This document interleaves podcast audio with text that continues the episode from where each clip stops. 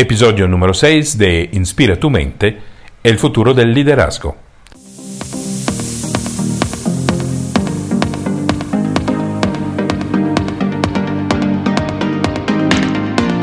Cada semana Inspira tu mente te trae ideas, inspiración, recursos y prácticas para despertar y manifestar el líder que está dentro de ti. Yo soy Aldo Cívico, autor y estratega de liderazgo a nivel global. Trabajo con gerentes, ejecutivos, artistas e influencers, ayudándolos a convertirse en líderes conscientes para que dejen una huella profunda en la humanidad y hoy les traigo un invitado muy especial, uno de estos grandes influencers.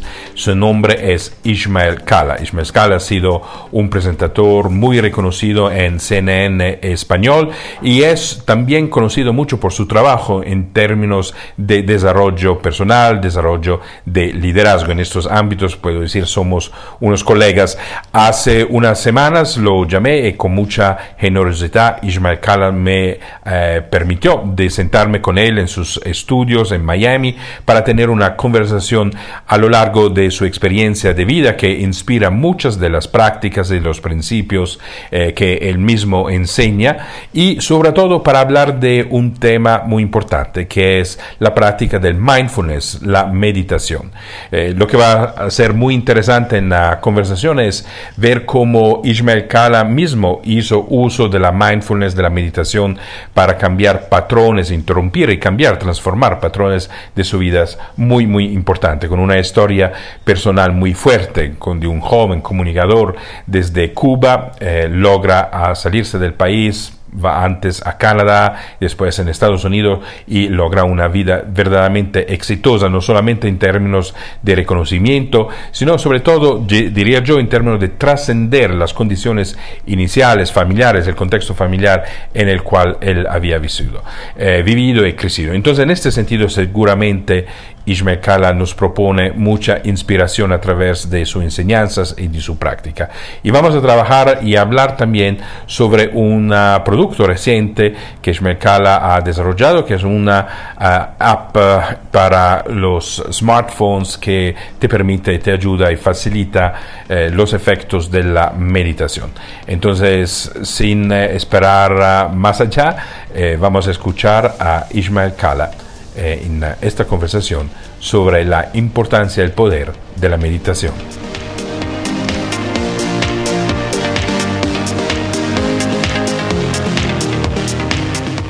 Ismael Kala, muchísimas gracias por uh, aceptar la invitación de hacer parte de Inspira tu Mente, el podcast. Gracias por acogernos en tu casa, en Calas de Estudios. Y quería empezar la conversación contigo con la novedad más reciente. Tú acabas de sacar una app que ayuda a tus seguidores a meditar. Cuéntame un poco la idea que hay eh, detrás. Mira, detrás de esta app, y gracias Aldo por esta posibilidad de conversar con todos los que te escuchan a través del podcast. La idea de la app me surgió hace tres, cuatro años eh, realmente. Fue un proceso que cuando vi el beneficio que los retos de meditación que tuve la oportunidad de hacer junto a Deepak Chopra en español para el mercado de Hispanoamérica, eh, sentía los testimonios de las personas, venían y me decían con las meditaciones logré dormir, sufría de insomnio, tenía ataques de pánico, las meditaciones me ayudaron, o sea, beneficios que ya hoy están estudiados a través de los neurocientíficos, los psicólogos expertos en psicología positiva, los que son expertos en epigenética, gracias a Dios no estamos hablando ya de un mundo que está solamente en humo y vendiendo ideas que la ciencia no podía comprobar. Entonces, yo dije, esto hay que tenerlo en un app, porque el mundo de hoy es un mundo virtual. Y habían ya algunos, hoy hay más, pero hace cuatro años ya habían los pioneros que habían surgido con meditaciones en inglés en aplicaciones. Y realmente yo sentía que necesitábamos un app en español, no una versión hispana de un app anglosajona. Y realmente no se pudo manifestar hasta cuatro años después que encontramos a Rodney Goyarza, que es el emprendedor de Imagination, porque sin un socio tecnológico de comunicación que se enamorara del proyecto, que, que de verdad vibrara con la necesidad del servicio que ofrecemos, esto Dios no lo permitió. Y estoy muy feliz porque Escala Meditando es una aplicación que tiene categorías de meditaciones escalables para niveles de principiante, intermedio o avanzado, porque dependiendo de eso la profundidad de lo que se te pide en la meditación y el tiempo de meditación es distinto. Y también meditaciones que son individuales para propósitos diferentes que podemos servir, hasta una de sexo tántrico, porque al final yo le dije a las personas, lo que ustedes nos pidan nosotros lo vamos a hacer. Entonces, escala meditando es para todo aquel que ya medita o que le parece que la meditación no es para sí. Un fuerte, porque mucha gente tiene tabúes. Entonces, ahí yo le digo a la gente, descárgala, regístrate, tienes meditaciones gratis por siete días y hay una que acabamos de regalar gratis para toda la vida que se llama Manantial de Luz dentro de la categoría Salud Perfecta en Construyendo mi Bienestar. Cuando, cuando dices que querías hacer una versión hispánica, mm, ¿te, ¿te refieres a algo que es más allá del idioma? ¿Es algo, tuviste que adaptarlo culturalmente de alguna manera? ¿Qué, ¿Qué trabajo se necesitó hacer? Yo creo que sí, nosotros vibramos en una frecuencia distinta al anglosajón. Nuestro español tiene incluso una musicalidad totalmente diferente. Entonces, cuando haces versiones de algo que ha surgido en otro idioma, a veces no todo traduce. Y te digo con conocimiento de causa, porque a nosotros nos tocó hacer una versión, no una traducción literal, de las meditaciones de Chopra, del inglés al español. Entonces, hay cosas donde cuando las traduces pierden poesía, pierden fuerza energética las palabras. Entonces, estas nacieron en español. Y además, hay aplicaciones que contratan voces, eh, artistas de voces, para hacer meditaciones. Y yo digo, qué error. Porque realmente una meditación, si la voz es importante, el timbre, el tono, eso es todo muy importante. Lo más importante es la energía y cómo está el sistema nervioso central de la persona que está emitiendo a través de sus ondas con su voz eso que está sintiendo. O sea, la meditación es una transmisión energética muy sutil a través de lo que recoge un micrófono como el que ahora mismo está grabando mi voz y luego el altoparlante o el altavoz que reproduce eso en los oídos de la persona que lo recibe. Entonces, por eso es que yo quería que fuera original en español. ¿Y por qué? Porque antes de grabar una meditación, que la grabamos en este estudio donde justo estamos conversando ahora, Aldo, yo hago 30, mínimo 30 minutos de meditación para mí. Mi sistema endocrino, lo que los neurotransmisores de mi cerebro están en ese momento liberando, es el beneficio que va a recibir la otra persona. Por eso hay mucha gente, y de hecho lo sabe mi equipo, hay días que hemos tenido previsto grabaciones. Y yo llego y digo, hoy no es, hoy no se graba.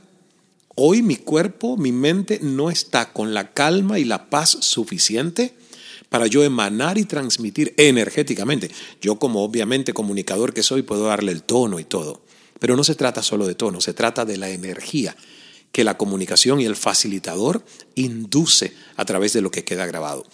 Y realmente te digo que eso es lo que hace una diferencia con nuestra app. Está totalmente cuidada para que los mensajes sean mensajes con mensajes subliminales, inducción autohipnótica en, lo que se pone. Entonces, han sido años de preparación. Yo me tuve que ir a hacer un NLP o practitioner, practicante de programación neurolingüística con Richard Bandler en Londres, he estudiado epigenética, he estudiado psicología positiva, he tomado cursos con Tal Ben Shahar, con Martin Seligman, bueno, en fin, yo creo que me tomó un largo trecho, camino recorrido, para entender que la meditación a mí ha logrado reprogramar un cerebro que estaba bastante jodido, con herencias, herencias de esquizofrenia, de síndrome de maníaco depresivo, delirios de persecución cuando fui más joven, a un cerebro que ahora funciona óptimo. Entonces, la meditación es una herramienta que ayuda y por eso es que se lo recomiendo a los ejecutivos que a veces apelan al Xanax, a Prozac, para controlar sus estados emocionales porque las crisis le rebasan y el estado de ansiedad o el pánico. Otros que vengo y veo que tienen psoriasis o que tienen caída de pelo, úlceras, gastritis, eh, todo eso tiene un origen en nuestra incapacidad de sentirnos en control de las circunstancias que estamos viviendo. Y tú además eres coach y sabes que todo esta, esto, esto realmente es una realidad hoy comprobable. Entonces, yo digo que qué mejor que meditar en vez de medicarse.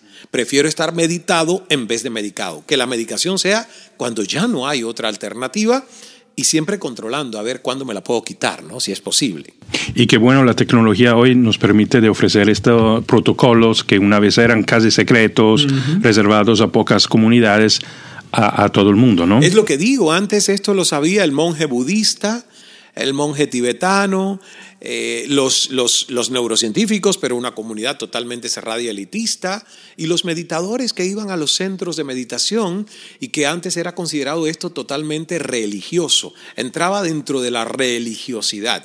No, señor, aquí en nuestras meditaciones yo no hablo de religión.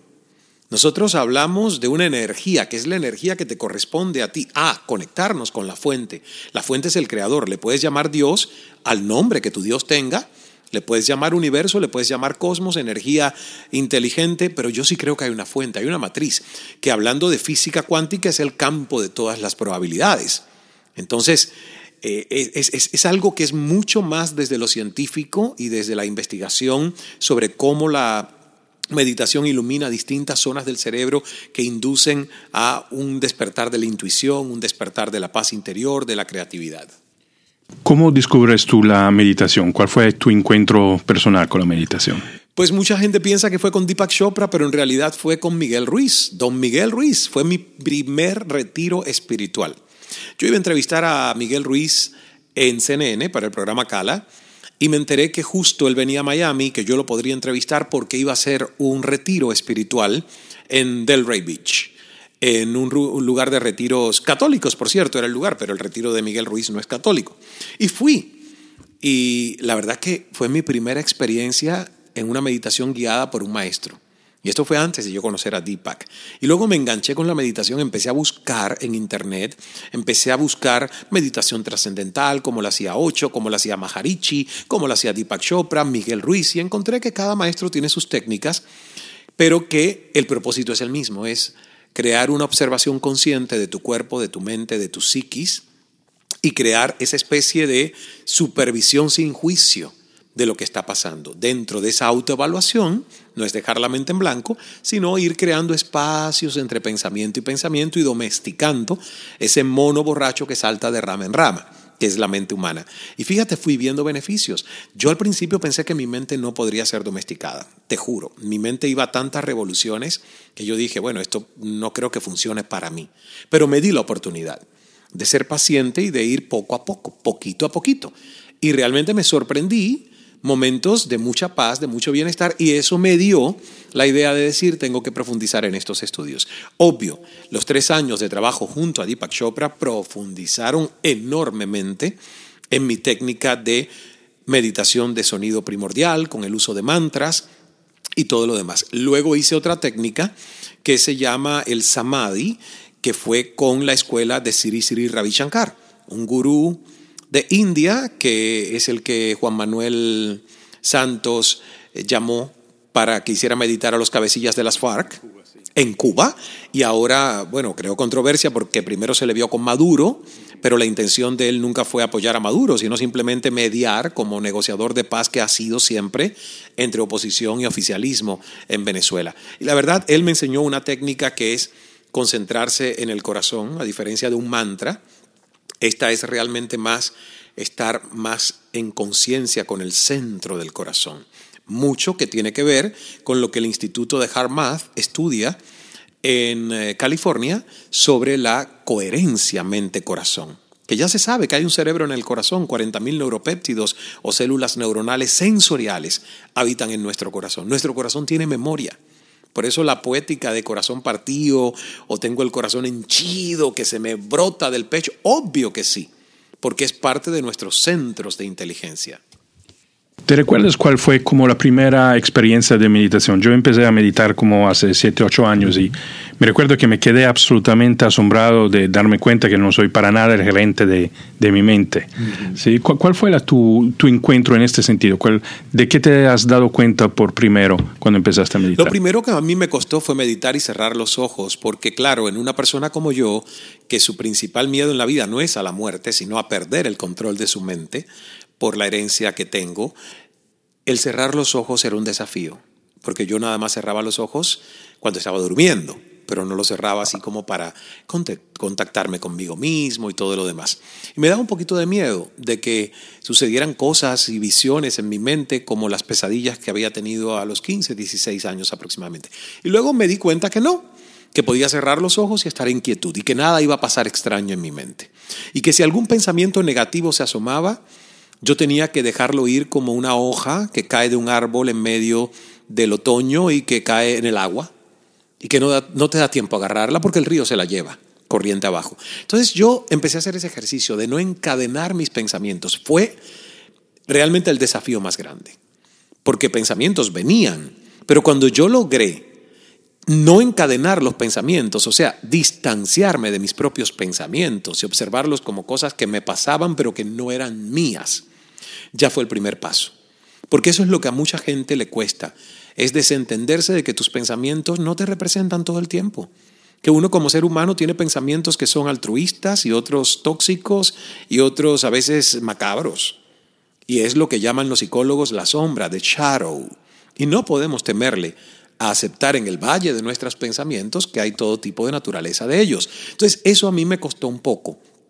Claro, me fue un poquito más fácil porque leí muchísimos libros. Entonces, iba entendiendo la teoría detrás de la experiencia. Y realmente ahora lo que me está sucediendo, Aldo, después de, yo te diría que más de seis, siete años, quizás ya ocho años de práctica de meditación, ahora cuando tengo esos momentos de samadhi, de paz o nirvana, que son breves, empieza un llanto. O sea, de mis ojos empieza a brotar lágrimas. Porque es el sentir que no soy nadie, que no soy nada, que no tengo deseos en ese momento, que nada me quita paz, que no necesito ningún logro para poder sentir esa conexión con Dios, con la fuente, con la creación, con todo. Entonces, Ahí es donde digo, Dios mío, esto ha valido la pena, porque una mente que no tenía ni un atisbo de quietud o de paz, que pueda sentir esto y que yo pueda sentir lágrimas de alegría, de conexión y no de tristeza, que para lo único que habitualmente a veces uno llora, a mí eso de verdad yo, yo, yo lo tomo como, como un regalo. Y, y por eso yo hablo de, tengo un mantra personal que es Dios es amor, hágase el milagro. Y siento que la meditación ha sido parte de ese milagro, de mi sanación. Y se descubren, como tú estás diciendo, los patrones mentales de, de, uno y lo puede mirar como objetos y de una manera lúcida, distante de ti. Una experiencia también que se hace, y yo sé que tu trabajo es también en el campo de la agilidad emocional, es también darse cuenta de las sensaciones corpóreas mm. que, uno, que uno tiene. ¿Qué, ¿Qué, permite acceder a esas sensaciones corpóreas durante la, la meditación? Yo creo que te permite estar en contacto con tu cuerpo. A veces nosotros estamos tanto tiempo en la mente que ignoramos el cuerpo. Y empiezan los dolores de espalda y uno dice, pero si no me dolía hace una semana, bueno, te empezó a doler poco a poco, pero no lo notabas porque no hiciste las pausas. La meditación, de hecho, muchas de las meditaciones que tenemos en la aplicación eh, Escala Meditando tienen ese escaneo. Le ayudamos a la gente durante la pausa meditativa a llevar su atención a diferentes partes del cuerpo, a saber qué suena, qué se siente bien, qué no, porque uno aprende a eso. Claro, a mí eso no me lo enseñaron en la niñez, entonces me costó un poco de trabajo entender cómo se siente mi cuero cabelludo, cómo se sienten los músculos de mi cara, están tensos o están relajados, cómo se siente mi cuello, ¿Cómo se siente esta zona de acá del portal de la comunicación que es la garganta cuando uno se traga cosas, cuando no tiene autoexpresión honesta? Te enfermas de tiroides, de amígdalas, infección de garganta, sabrá Dios. Entonces, estos que son los llamados chakras, cuando uno los empieza a autoobservar a través de una meditación, te das cuenta que sí necesitan coherencia entre ellos, que son centros energéticos inteligentes.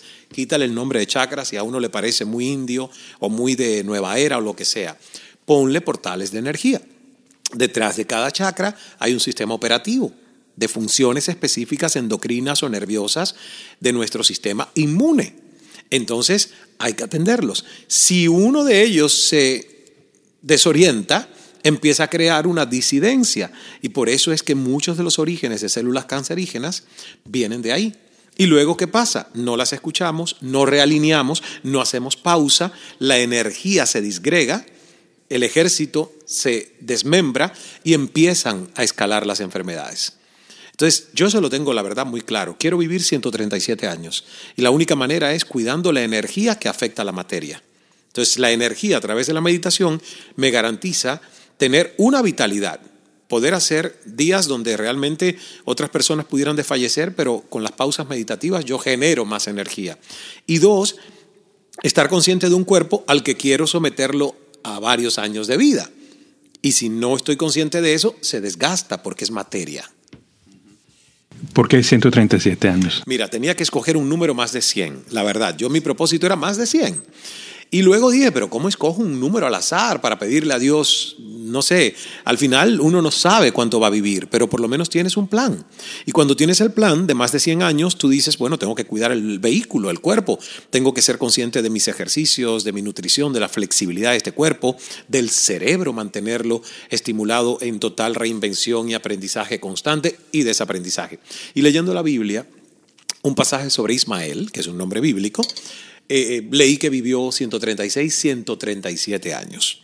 Y dije, bueno, pues ya la Biblia me regaló el nombre y me regaló una expectativa de vida. Hay gente que dice que es muy poco, porque hay gente que quiere vivir 250 años, pero yo digo, no, no, no. Si a los 137 estoy lúcido, independiente, le pido extensión a Dios. Pero si ya a los 137 estoy cansado de vivir, el cuerpo ya no da más, soy una carga también de dependencia para otros y le quito libertades a otros, entonces le pido a mis allegados, déjenme ir, déjenme en paz, que yo me voy en paz, porque he vivido 137 años y es un largo tiempo. ¿Cuál es hoy la práctica de meditación que haces diaria? ¿Cómo, cómo es tu día en el mundo de la mindfulness? Yo uso mi propia meditación, porque no sé, pero fíjate que a mí cuando yo estoy escuchando mi voz, ni siquiera estoy tan consciente de que es mi voz. Me pongo a conciencia a seguir lo que la voz está diciéndome que haga. Me relaja, a veces me duerme si mi cuerpo está cansado. Entonces nuestras meditaciones van de unos 10 minutos, las más cortas, a 30 minutos. Hay algunas que pueden llegar a 45 minutos. Todos los días no tengo el mismo tiempo. Entonces dependiendo del tiempo que tengo, escojo la duración de la meditación porque esa es la flexibilidad que tiene la aplicación. Y a mí me gusta la meditación guiada. Siento que mi mente y la mente humana, eh, a, a no ser que ya llegues a un extremo de práctica como los monjes, que pueden entrar en un silencio absoluto y ya no necesiten que le den comandos de acción para serenar su mente, pero esa no es mi vida, yo no vivo en un monasterio, yo no vivo en un ashram. Entonces, el usar la voz me hace una inducción autohipnótica mucho más rápida. Usamos también sonidos bineurales, que son frecuencias que están hechas y destinadas a que causen una coherencia entre los dos hemisferios cerebrales y bajen o induzcan un una desaceleración de las ondas cerebrales, de gamma si es que la gente está en gamma o beta, que es lo mínimo cuando estamos alerta en aprendizaje, alfa, que son las ondas intermedias, el puente de lo consciente y lo subconsciente, luego idealmente llegar a teta, sin teta no hay paraíso, Aldo, porque teta es la onda de la intuición, de la creatividad, de, de una iluminación creativa extraordinaria. Es como llegar al flow. Cuando uno está en teta, es lo que le llaman en inglés estado, un, un estado de hypotransient frontality. O sea, está todo conectado en nuestros tres cerebros. Está tu corteza prefrontal iluminada, pero el cerebro está también en unas ondas bajas donde te permites la relajación con sabiduría e intuición. A teta hay que llegar. Las grandes ideas muchas veces vienen en teta en una contemplación creativa. Y luego está delta. Cuando yo me duermo, es porque la meditación hizo que mi sistema nervioso se relajara y el cuerpo necesitaba descanso. Y por eso, aunque la meditación no esté destinada a hacerte dormir, tu cuerpo sabe lo que necesita. Y uno no puede luchar con el cuerpo. Entonces, esa es mi rutina. Lo hago en las mañanas, cuando mis días son largos, como hoy, por ejemplo, que estamos terminando el día ya después de muchas horas a mitad del día yo tengo que hacer una pausa de 15 o 20 minutos. Tengo en la oficina unos almohadones y veo qué me pide el cuerpo. Si me pide hacer sentada la meditación, sentadito, o si me pide hacer la meditación acostado. Entonces, si es acostado, me acuesto. Y en esos 15 minutos es posible que me quede dormido, pero ya regenero, recalibro y vuelvo con las 6 horas que me falten o 7 horas más de trabajo. Entonces, es importantísimo, uno va sintiendo el cuerpo te va pidiendo esas pausas. ¿Qué pasa? Que cuando tú no tienes la meditación incorporada, sabes que estás cansado, llegan las 3 de la tarde, pero ¿qué te dice la gente? Ve a la cafetería, tómate una cola. Tómate una gaseosa, por favor, cómete una galleta de chocolate. El azúcar te va a dar energía. No. El aire, el respirar, el meditar te va a dar mejor energía que la galleta y el azúcar. Escuchándote, la impresión que me llevo es de un Ismael que a través de todas esas prácticas, a través de todos esos años de estudios, de práctica, logró a escucharse a sí mismo y como, como la escucha de ti mismo como fuente de tu propio eh, bienestar. Y por muchos años yo no lo hice. De hecho, siempre soy honesto que mi primer libro, que se llamó El Poder de Escuchar, cuando yo escribí el libro, yo no me escuchaba del todo de esta manera que hoy me escucho. El libro yo lo estaba escribiendo como entrevistador, como periodista, que sí había tenido que aprender a escuchar a otros, como ejercicio profesional. Pero fíjate, escribiendo el libro es que me di cuenta que yo tenía que mejorar mi escucha propia. Y el libro cambió, y por eso el libro fue catártico. Hubo noches, madrugadas escribiendo ese libro que yo estaba llorando, porque estaba haciendo una escucha de mi propia historia y dándome cuenta cómo me había creído una historia tergiversada de víctima, hasta con mi padre, el país donde me tocó vivir, que por muchos años lo maldije tanto, eh, en el sentido del gobierno, a Fidel Castro y sus secuaces. Y después dije, no, todo esto tiene otro sentido. Lo que pasa es que tú has querido contar esa historia y permanecer en esa historia medio de víctima. Y empezaba yo a llorar. Y eso lo plasmé en ese libro. Por eso ese libro fue de verdad tan revelador para mí. Y el índice del libro no es lo que el libro terminó siendo. Ese libro me enseñó a mí a escucharme y a no creerme mis propias historias y a ser mucho más objetivo y neutral en poder conectar los puntos que aparentemente estaban aislados en mi historia de vida y que todo tenía un para qué por un bien mayor. Entonces, hoy sí te puedo decir que ya a los 50 años, oye, si no sé escucharme, pues después de tantos años, que yo llevo más de 21 años aproximadamente en un autoestudio profundo de lo que es la mente humana, el cerebro humano, los principios del alto rendimiento humano, porque primero lo hice por desesperación propia y luego me di cuenta que podría inspirar a otros con estas herramientas y estos conocimientos, especialmente convirtiéndome en activista de un tema que fue mi prisión por tantos años, que fue el tema de la salud mental, el, sentir vergüenza, el sentir que no podía comentar la historia de ahorcamientos en mi familia porque sería juzgado, que yo no podía decirle a alguien, si tuve medio principios, no sé si fue esquizofrenia, no fue si fue bipolaridad, no sé lo que fue, pero sí estuve en un momento de la juventud en un tratamiento psiquiátrico y viendo un nefasto posible futuro que no iba a terminar muy bien. Entonces, quise comentar esto desde la vulnerabilidad porque hay mucha gente que le aterra estar en la cárcel de su propia mente y no poder comentarlo. La fase más, más usual en un diagnóstico sobre un tema cerebral o mental, incluso de padres hacia sus niños, es la negación. Y hay que quitar ese estigma. El cerebro es un órgano como el hígado. El hígado se enferma y la gente no tiene problemas en decirlo. Pero se enferma el cerebro y la gente no quiere decir que tiene una enfermedad cerebral. Y digo cerebral porque justamente es una propuesta desde SARDAT, que es una organización sin fines de lucro dedicada a la esquizofrenia y enfermedades relacionadas, que fui miembro de la junta directiva por dos años. Y nuestra propuesta es que el gobierno de Estados Unidos, Aldo, cambie el tema de enfermedades mentales, mental illnesses, por enfermedades cerebrales, porque le va a quitar un poco de estigma. Claro, porque la gente dice, mente, es loco, tiene la mente enferma. No, eso que en su mente no funciona bien es porque el órgano donde la mente está alojada tiene una deficiencia neuroquímica o eléctrica. Entonces ya están los marcapasos cerebrales, cada vez van a entrar más al mercado y van a poder mejorar el rendimiento para muchas personas con temas de bipolaridad, depresión clínica y tantos otros factores. Hacemos un, un paso atrás a tu historia, porque yo pienso que es una historia que puede inspirar mucho, es una increíble historia de autosuperación y de trascender las condiciones que ninguno elige dónde vivir y en qué familia, en qué condiciones. Cuéntanos un poco de, tu niñez, del contexto en el cual eh, creciste, para quienes no te conocen. Sí, yo crecí en Cuba, en un pequeño pueblo llamado El Caney. Este pueblo es un pueblo montañoso en las faldas de una cordillera y la verdad que tuvo una infancia agridulce. Yo digo que agridulce porque, dulce porque obviamente tuve el amor de mi papá, el amor que pudo darme. Mi papá fue esta persona que mi madre se enamoró por encima de una incapacidad física de haber perdido su bracito cuando él solo tenía ocho años aproximadamente. Y te digo, estos son cuentos a retazos, porque mi familia ni, ni siquiera me permitía que yo le preguntara a mi padre, ¿qué sentiste cuando perdiste el brazo y cómo pasó?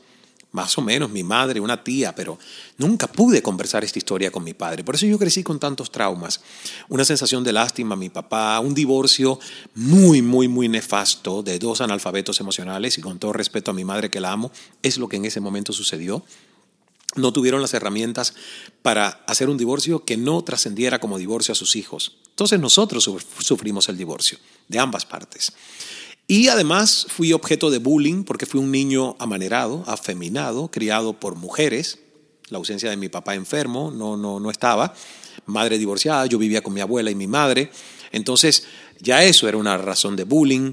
Autoestima totalmente baja porque yo no sabía para qué había nacido. La verdad, literalmente a veces decía, wow, todo esto que tengo alrededor pero a los ocho años la radio me salvó la vida y una maestra que se llama Nilda G. Alemán todavía vive a sus 86 años en Santiago de Cuba y hemos siempre mantenido el contacto porque la radio los sábados me dio una vía de escape. Fue como el mejor juguete que alguien me pudo regalar. Y yo digo que eso me salvó la vida.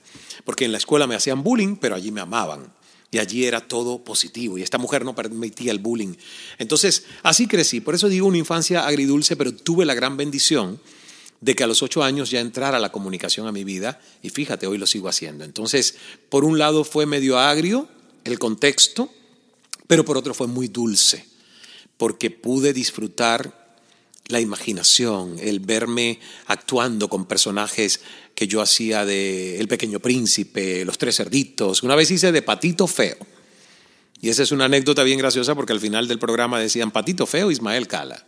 Y cuando los niños del aula escucharon eso, el lunes siguiente yo era, patito feo, el patito feo, ¿no? Y hoy me río con mucha gratitud de todo lo que viví, porque formó el carácter de quien hoy soy. Si yo no hubiese vivido todo esto, hoy no pudiera estar enseñando a otros cómo hacerlo mejor y qué herramientas que la escuela no nos da te pueden salvar y cambiar tu vida. Y en este pequeño pueblo, en este contexto, pero siempre quisiste de alguna manera, tenías el sueño de explorar, de viajar. Siempre. Imagínate que yo fui un niño que tenía solo 10, 11 años y se carteaba, escribía con niños de México, República Dominicana, hasta España, Colombia, porque habían unas pocas revistas extranjeras que entraban en Cuba, que en aquel momento se usaba esto de, de eh, intercambiar correspondencia entre países, no había internet, nada, era la carta que tenía que esperar un mes de que llegase o dos meses para que te respondieran. Yo me acuerdo que me hacía mucha ilusión pedirle postales y recortes de lugares importantes de los países a estos niños. Y bueno, obviamente por las carencias de Cuba hasta un chicle pedí una vez, una goma de mascar y me llegó de los finitos. Entonces le dije, uno finito, por favor, ponme, porque aquí no hay goma de mascar. Entonces, boberías de niños, pero siempre tuve una curiosidad insaciable de aspirar a más y ser ciudadano del, del mundo. Mi madre me recuerda ahora que desde los ocho años o antes yo le decía, ¿por qué tengo que estudiar en la escuela del pueblo cuando sé que hay mejores escuelas en la ciudad? Y la hice cambiarme de escuela. Yo algo que agradezco a mi mamá es que siempre me escuchó. Siempre me escuchó. O sea, ella pudo haberme dejado en la escuela del pueblo, era la más cómoda, pero me llevó a la de la ciudad. Y luego le dije, ¿sabes? Creo que escuché que la escuela vocacional es la mejor escuela de toda la ciudad. Yo quiero esa. Y ella buscó cómo se las arregló y yo fui a esa escuela. Y después hay una anécdota bien graciosa que después todo lo que le costó entrarme en esa escuela era una escuela interna. A los 15 años, faltando tres meses para mi graduación de noveno grado, me hicieron un bullying que ahí sí ya, ese día sí hasta entretuve la idea de lanzarme a un quinto piso porque la verdad como que se me cerró el entendimiento. Eh, me pusieron heces fecales dentro de una carpeta que me había regalado mi padre que yo había cuidado porque había tenido que convencer a mi padre por más de un año para que se deshiciera de su carpeta, que yo se la iba a cuidar. Y le pusieron ese fecales humanas dentro, en un círculo de los chicos del dormitorio, ¿no? de los varones de mi noveno grado. Y ahí ya ese día yo sí dije, no, yo, yo con la violencia no voy, yo nunca pude dar piñazos de vuelta. O sea, en primera no sabía cómo hacerlo, vuelvo y repito, criado por mujeres. Y en segunda, la violencia nunca me entró en la cabeza. Entonces ahí le dije a mi madre, fui a la, oficina del director de la secundaria básica y le dije, si no vienes a buscarme en 15 minutos, me lanzo a un quinto piso, porque aquí no me quedo más. Y no termino este curso. O sea, me vienes a buscar hoy y aunque pierda el curso y lo tenga que hacer de vuelta, no termino en esta escuela. Y una vez más mi madre me escuchó y me dijo, usted quédese tranquilo ahí, yo estoy ahí en 15 minutos. Y me sacó de la escuela. Y luego logré terminarla, gracias a Dios, en la secundaria del pueblo, los tres meses que faltaban. Y, la verdad, cuando yo miro hacia atrás, veo a ese Ismael que en su momento se, creó, se creyó desprotegido, se creyó sin, sin mucho rol de liderazgo, aunque sí lo tenía dentro, pero las circunstancias a veces podían más que yo. Y por eso le digo a muchas personas, cuando compartimos esta historia, uno puede cambiar todo lo que no le guste de su historia. No hacia atrás, hacia el pasado yo no puedo cambiar nada de lo que pasó, pero hacia el futuro sí. Esa es la capacidad que tiene el ser humano consciente y a través de su imaginación y su poder emocional de decir, no me gusta esta característica mía, no me hace bien, la puedo reprogramar, la puedo cambiar. Entonces, ese es el, el, fruto de lo que realmente es el trabajo de haber nacido. Uno no nació para vivir una vida mediocre, para vivir una vida en piloto automático y en supervivencia y pagando facturas. No, uno nació para hacer de su vida una ruta maestra, co-creador de un destino. Obvio, para eso hay que hacer el trabajo, ignorar los atajos, saber en qué invertimos nuestro tiempo y como la escuela no nos dio neurociencias, no nos enseñó a manejar el cerebro, no nos dio meditación, no nos enseñó a respirar, ahora unos pocos ya se están beneficiando porque esto llegó a algunas escuelas, la mayoría privadas y no públicas, que es donde más se necesita el tema. Entonces, estas son las herramientas que realmente hacen que uno pueda hacerse cargo de su felicidad. Porque el dinero, ya lo sabemos, es un vehículo, es un acceso, es un habilitador de cosas, pero no nos da la felicidad. Entonces, de verdad, todas estas cosas, Aldo, eh, siento que, y te agradezco mucho el espacio, porque realmente con este tipo de contenidos, muchas veces uno planta esperanza en tantas personas que dicen he tirado la toalla porque no sé qué hacer para cambiar tal o cual cosa de mi vida que sé que no funciona. Y sí se puede cambiar. Cuando te escucho hablar de tu niñez, ah, uno siente una, este niño interior muy conectado con su esencia y logra expresarlos más allá de lo que es razonable, quizás en el contexto, el pueblo, el país en el cual te criaron. ¿Hubo un momento donde este niño se perdió, donde perdiste el contacto con tu, con tu esencia? Bueno, este niño fue bastante antisocial, la verdad te digo. Yo conectaba con lo que me interesaba y lo que no me interesaba me desconectaba totalmente. Mi madre, una de las quejas que tiene es que siempre dice que cuando yo fui niño nunca participé en nada con la familia. Yo fui un niño casi autista. Cuando habían eventos sociales, yo estaba encerrado en mi cuarto leyendo o escuchando música o con la obsesión de la radio, haciendo de locutor, apagando y encendiendo un radio como si fuese yo el DJ que, que presentaba las canciones. Entonces, la verdad que fui un niño, miro hacia atrás y fui un niño conectado con su esencia, pero muy introvertido, muy tímido, eh, que se sentía indefenso. Y, y la verdad, hoy amo a ese niño, pero mira, con las herramientas que tengo hoy le hubiera dicho, oye, espabilate, que te va a ir mejor, por favor, no seas tan miedoso, sal y comparte, que el mundo es para los que comparten, no para los que se quedan todo el tiempo encerrados, temiéndole a los demás. Y luego de adolescente, cuando te cuento de, de este tratamiento psiquiátrico, es porque yo despertaba con sudoraciones, palpitaciones en medio de la noche y pesadillas que eran horribles de, de, de imaginar. Y luego tenía delirio de persecución. Llegó un momento que habían dos personas hablando y yo pensaba que estaban hablando de mí. Entonces, claro, yo empecé a sentir todas estas cosas y me asusté mucho porque vengo de una familia con suicidios en serie. Abuelito que se ahorca, papá que lo intenta, gracias a Dios no lo logra, tía que sí lo logra cuando yo era adolescente y eso me hizo sufrir muchísimo porque de mis tres hermanos es tía hermana de mi padre yo era, puedo decir con toda seguridad, su favorito. Era el que más ella dedicaba su tiempo, me traía regalos, siempre conectábamos mucho. Y cuando ella se suicidó a mí me, afectó mucho. Y además exacerbó el fantasma de yo saber que es parte de lo que tenía que trabajar para no terminar de igual manera. Entonces, yo a ese niño y a ese adolescente hoy lo, lo amo, lo amo gratamente, pero créeme que a veces le digo, oye, si tuvieras, si alguien te hubiera dado herramientas como las que hoy de adulto tengo, hubieses tenido una mejor vida en esa época. Y a pesar de todo eso, te vuelves exitoso porque en Cuba vas a ser una en, televisión muy reconocido, logras la fama en, tu, en tu país. Sí, porque te digo que las semillas del liderazgo siempre estuvieron dentro de mí. Siempre quise más. Siempre hubo una ambición muy positiva dentro de mí porque eh, solo en una etapa de mi vida yo, yo fui bastante tóxico. Creo que el sistema comunista y el engaño que me hizo de que todos somos iguales y a cada quien según su necesidad y su capacidad, cuando yo descubrí que era una farsa, me hizo mucho daño eso. Y me, me, creó mucha envidia, mucho resentimiento social, porque no era cierto. Y porque comparaba que mi rendimiento era excelente y que otro ñame, un burro con corbatas, como decían en Cuba, sin esfuerzo, tenía recompensa y tenía mejores eh, juguetes o el papá tenía mejores condiciones que mi madre. Entonces, por mucho tiempo tuve la envidia como una compañera eh, demasiado tóxica dentro de mí y tuve que estirpar esa envidia al salir de Cuba a los 29 años. Porque entendí, cuando empecé a leer y supe más, dije, esto no es bueno, esto no es positivo, esto me va a matar un día o va a crearme un cáncer o algo totalmente negativo, porque eso es lo que pasa con ese tipo de emociones. Y fíjate, lo pude, lo pude totalmente corregir. Hoy cuando se viene algo a mí que me compara con otro, digo, señora, usted sufrió el destierro hace muchos años, usted no es bienvenida aquí.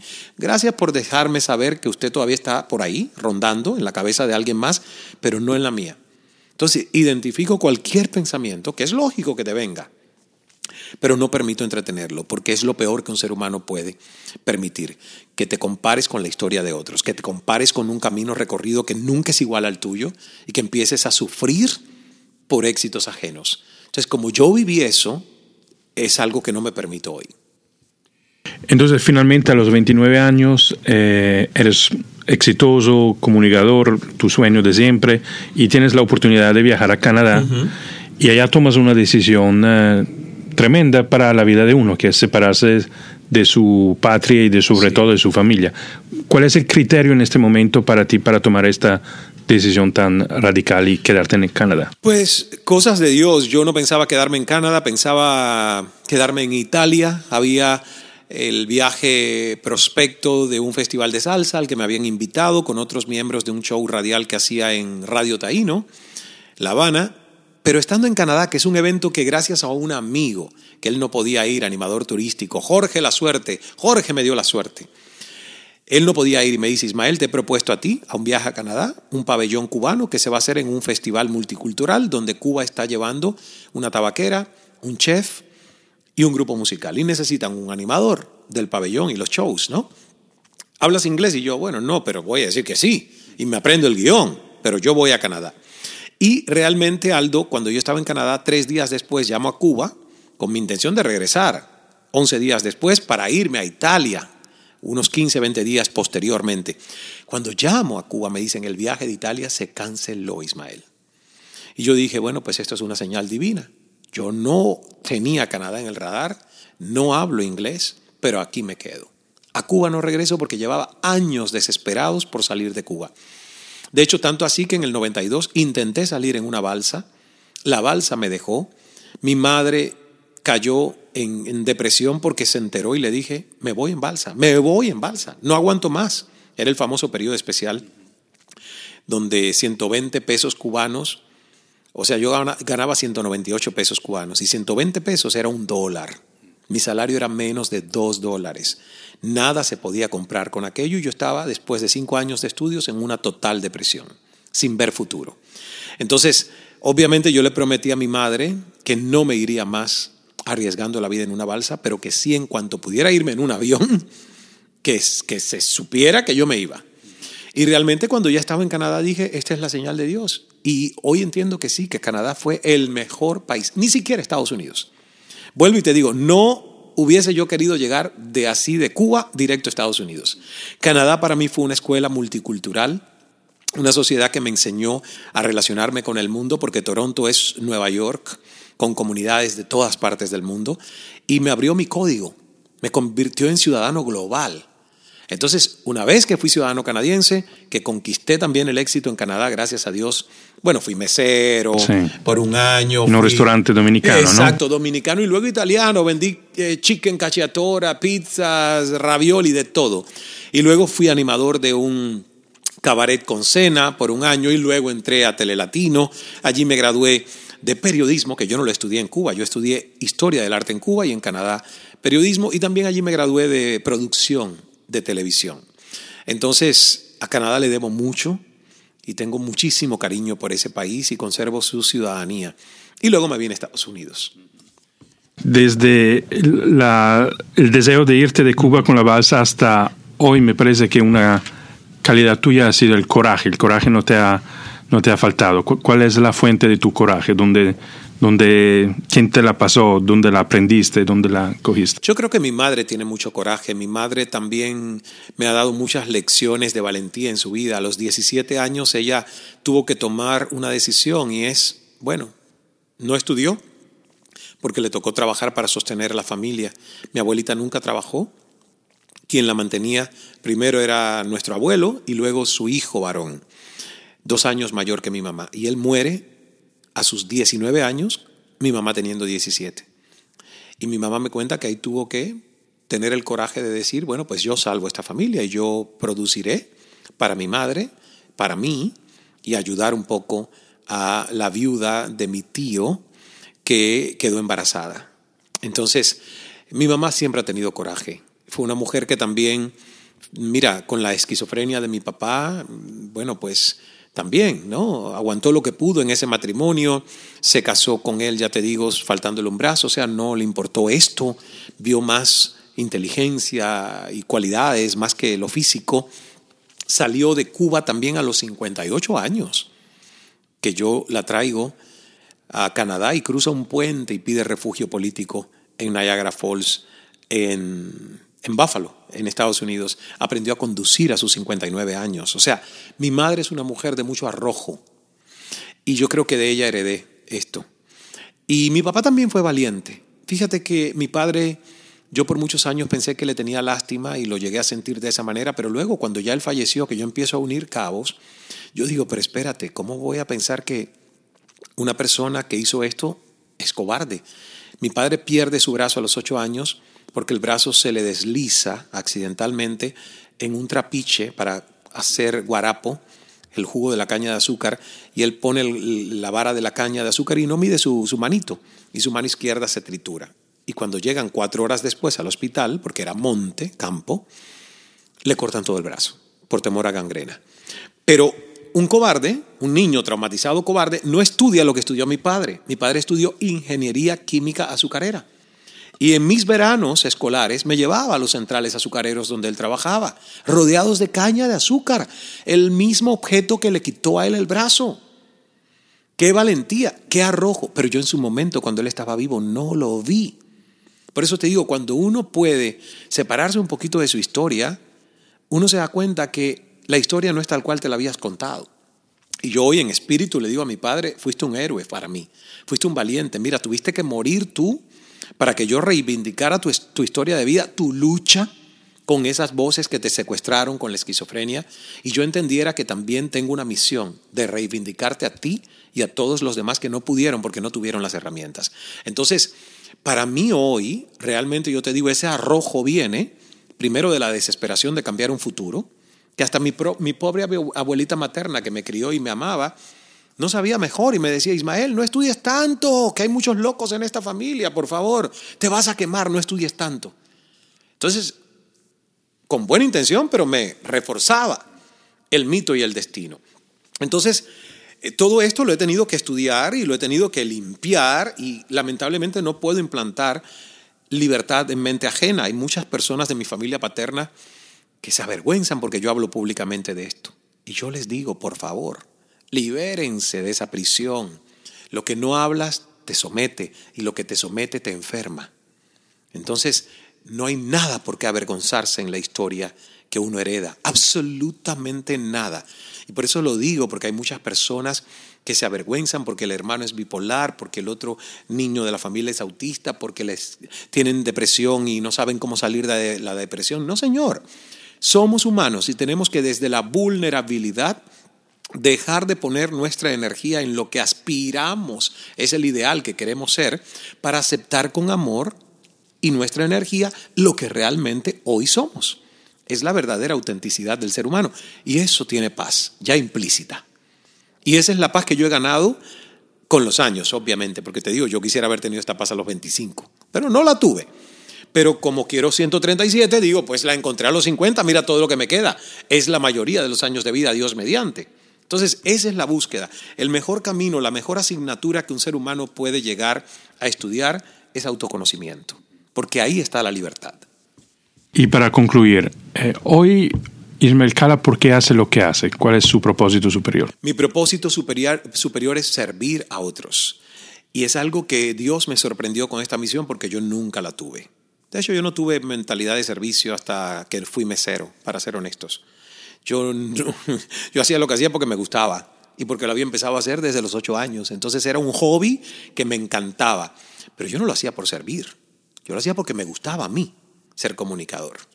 Y no fue hasta que fui mesero, que lo hice a regañadientes, porque me tenía que ganar el pan dignamente, que yo aprendí que yo eso no lo hacía por servir a otros que lo hacía porque no me quedaba más remedio.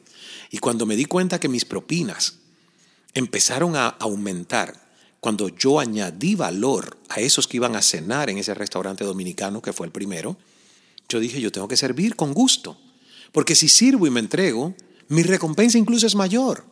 Y eso me cambió la vida. Y ahí me prometí que cuando yo tuviese la oportunidad de volver a los medios, ya no era para satisfacer mi ego, sino tenía que ser para servir que mi mensaje transformara, que el mensaje sirviera para aportar calidad de vida. Por eso cuido mucho de lo que hablo, porque tiene que servir. ¿Y para qué tiene que servir? Para despertar y elevar conciencias. Entonces yo sé hoy a qué digo no, pero con una facilidad, aunque el dinero sea excelente. Hace dos años, cuando estábamos en una posición donde esta empresa, Cal Enterprises, necesitaba dinero, a mí me propusieron ser la imagen de una eh, muy buena marca de sartenes y ollas.